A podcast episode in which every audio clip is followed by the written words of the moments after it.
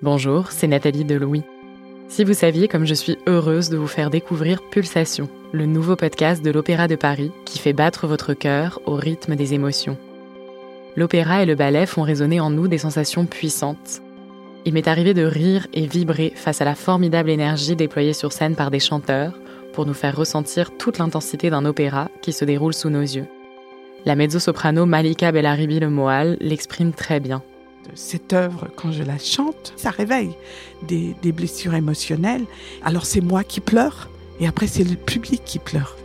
Dans chaque épisode de Pulsation, des chanteurs, danseurs étoiles ou chorégraphes vous emmènent dans leur voyage émotionnel, au plus près de la création. Écoutez-les dès à présent en découvrant Pulsation sur toutes les plateformes de podcast. Louis.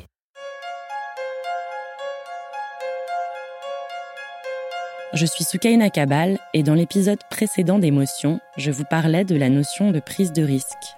Dans l'épisode, le sociologue et anthropologue David Le Breton évoquait le fait que la prise de risque était valorisée dans nos sociétés individualistes.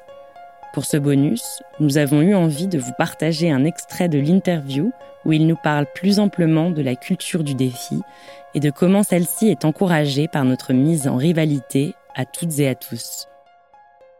L'individualisation du lien social implique une individualisation des significations et des valeurs avec lesquelles on va vivre. C'est-à-dire qu'en tant qu'individu, c'est à nous de décider des valeurs de nos vies, de la manière dont on va mener nos vies, etc.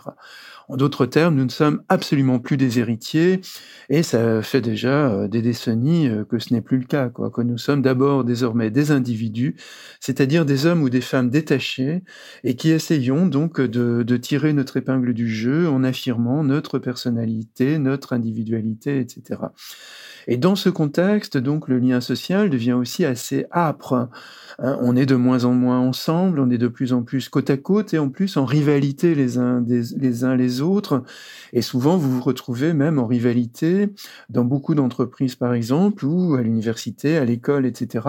Vous vous retrouvez en rivalité avec les gens qui vous sont les plus proches, avec vos amis les plus chers, qui vont être, euh, qui vont avoir un avancement euh, plus rapide que vous, qui vont avoir dans certaines entreprises un salaire un peu meilleur que vous. Ça crée des inimitiés, ça crée des ressentiments, ça, ça crée un monde où, en tous les cas, on n'est plus du tout ensemble, mais où il faut en permanence se battre contre les autres.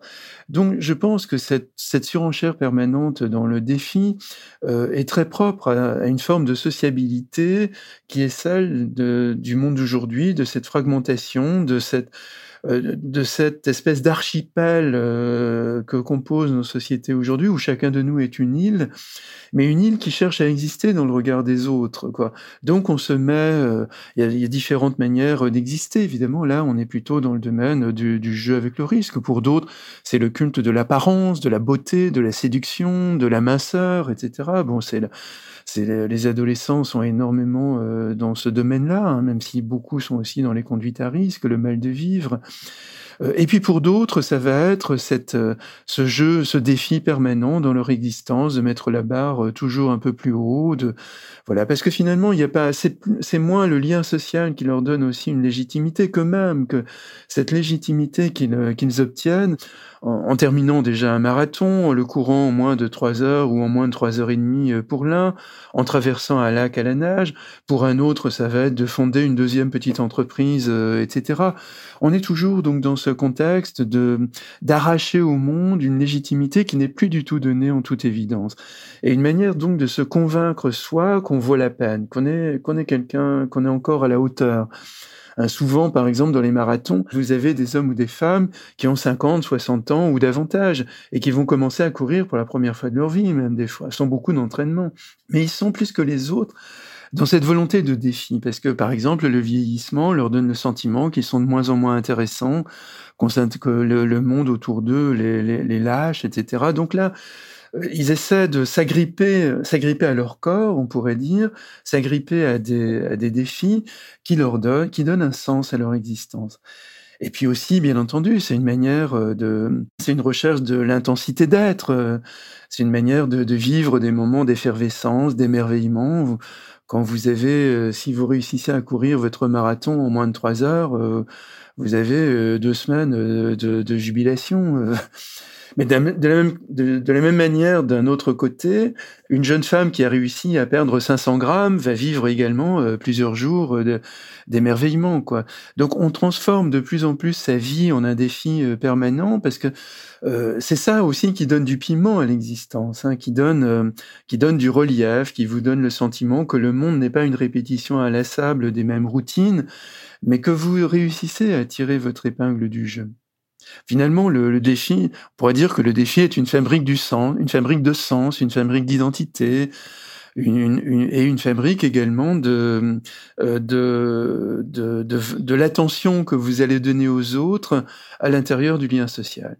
Parce que très souvent, d'ailleurs, euh, ces défis sont bien entendu relayés euh, sur les réseaux sociaux. c'est rare c'est rare de faire un. Enfin, il y a cette dimension aussi très publique. Quoi. Le, malheureux qui fait un 8000 euh, tout seul euh, et qui arrive au sommet, qui s'aperçoit qu'il a oublié son portable et il se dit j'ai fait tout ça pour rien.